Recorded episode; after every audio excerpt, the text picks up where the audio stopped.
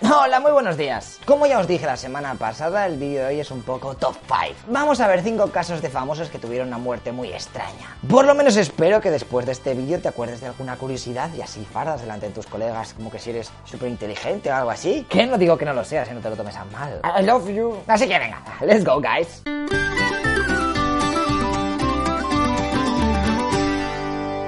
Empezamos con Steve Irwin, australiano y experto en la vida animal. Steve era una estrella televisiva. Y es que a lo mejor os suena de verle en alguna serie de televisión como cazador de cocodrilos y tal. También trabajaba en zoológicos donde hacía espectáculos alimentando a caimanes. Pero bueno, al australiano le llegó su hora muy pronto, a los 44 años. Un día que estaba haciendo snorkel mientras grababa un documental sobre las criaturas más peligrosas del océano, encontraron una raya en una zona muy poco profunda. Él se acercó por detrás, pero en ese momento la animal actuó como si le estuvieran atacando, colocó su cola súper firme y le picó al presentador más de 100 veces en apenas unos segundos. Al principio se creyó que le habría perforado el pulmón y poco más, pero ya en el bote se dieron cuenta de que una de las picaduras le había atravesado el corazón y murió desangrado mientras lo estaban llevando a tierra firme. Como curiosidad deciros que en el momento del ataque solo una persona estaba con él, el cámara. Todo eso fue grabado, la cinta fue visionado por las autoridades y... ¿Quieres que te la ponga?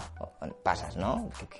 ¿Dónde está la gracia en ver una imagen de cómo se muere alguien? No seas tan cutre. De hecho, por deseo expreso de la familia, quemaron todas las copias. O sea que Miau. En el número 4 tenemos a Brandon Lee, aunque no sé por qué pongo números, la verdad. Si la muerte de Bruce Lee ya fue bastante extraña, a la de su hijo solamente le faltaba, yo que sé, a Alf de fondo. Murió a la edad de 28 años, es decir, 4 años más joven de lo que le haría su padre. Él estaba grabando la película de El Cuervo. Y en la escena en cuestión, unos matones debían dispararle nada más que entrase en una habitación. Hicieron varias pruebas y todo salió perfecto. Él hasta llevaba una bolsa en el abdomen con sangre falsa, o sea que iba a quedar todo súper real. Se grabó una primera toma y quedó perfecta. Pero Brandon insistió en repetirla. Maldita la hora en que decidió eso. Ya que por si no os lo había dicho, como no había presupuesto, habían decidido usar balas reales. Pero eso sí, quitándoles la punta. Así que cuando se de dispararse solo haría el ruido y el fogonazo, pero no saldría nada del cañón. Lo que pasa que los del equipo empezaron a mezclar balas modificadas, balas reales y al final eso era un caos. Ya que habían despedido al encargado del armamento porque no había dinero. Y como os podéis imaginar, en la siguiente toma de uno de los revólveres salió un proyectil que impactó en el abdomen del actor, el cual cayó fulminado al suelo. El equipo, tras ver su actuación de p madre y que no se levantaba, decidió llevárselo al hospital. Estuvo 5 horas en quirófano ya que la bala le había afectado el estómago y varios órganos vitales. No se pudo hacer mucho y el 31 de marzo de 1993 Brandon Lee falleció. Como el caso anterior, las autoridades visionaron la escena real en donde se veía cómo murió. ¿Y quieres que te lo ponga?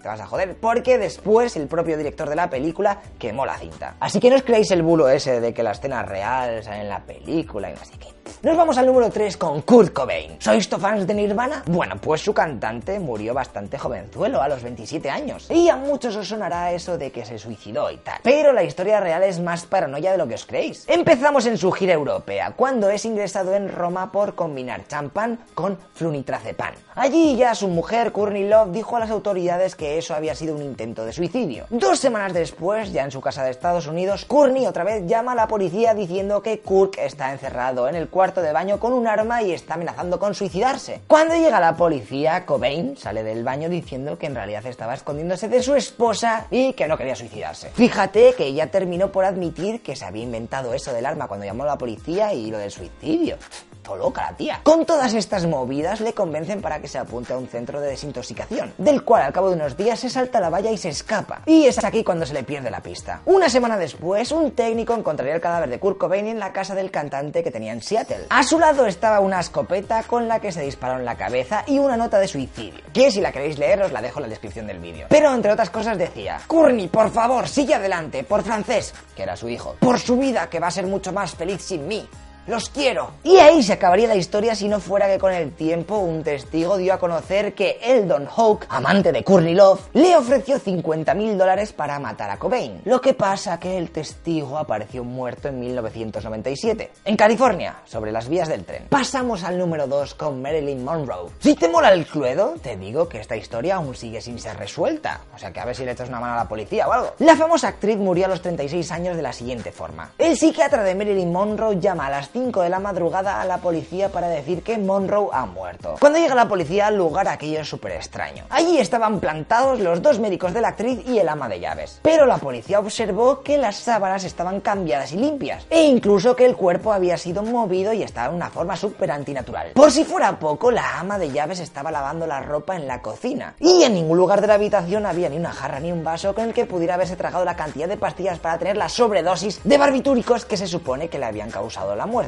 De hecho, uno de los polis se lo dijo a los médicos, y estos no supieron contestar, se quedaron en plan, oh, hostia. Eso sí, cuando llegaron los forenses y los demás policías, apareció de la nada un vaso de agua ahí, en la mesilla, y del que nadie sabía nada. ¿Quién la había dejado ahí? Yo qué sé, no he visto nada. La versión oficial es que se suicidó, pero 23 años después de aquello, la ama de llaves en una entrevista dijo que ella se encontró el cuerpo de Marilyn en su habitación sobre las 12 de la noche, y que llamó a los dos médicos de ella. Pero claro, ¿qué narices estuvieron haciendo para que 5 horas después ya decidieran llamar a la policía y contar que había muerto? Madre mía, qué turbio es esto. Y con el número uno tenemos a George Reeves, o Reeves, o no sé cómo se dice. El actor que saltó a la fama por interpretar a Superman en la serie de televisión tuvo una muerte muy raruna a la edad de 45 años. Y es que pasó lo siguiente. Estaba en su casa ahí de relax con su prometida y a la hora de dormir van y aparecen unos colegas de ella, de Leonard Lemon, su futura esposa. Allí empiezan a hacer una mini fiesta en el salón poniéndose finos. Pero George, que no estaba para muchas fiestas, quería dormir y baja desde su habitación para decirles, oye, baja el volumen. Lo que pasa que al final le lían un poco y se queda un ratico con ellos. Pero al rato se enfada con Lemon y se sube de nuevo a la habitación. Y minutos después se escucha un disparo. La gente sube corriendo a la habitación y se encuentra en el cadáver en la cama, tumbado con un disparo de una Luger en la cabeza. Vale, hasta aquí diréis, bueno, pues se ha calentado y se ha suicidado.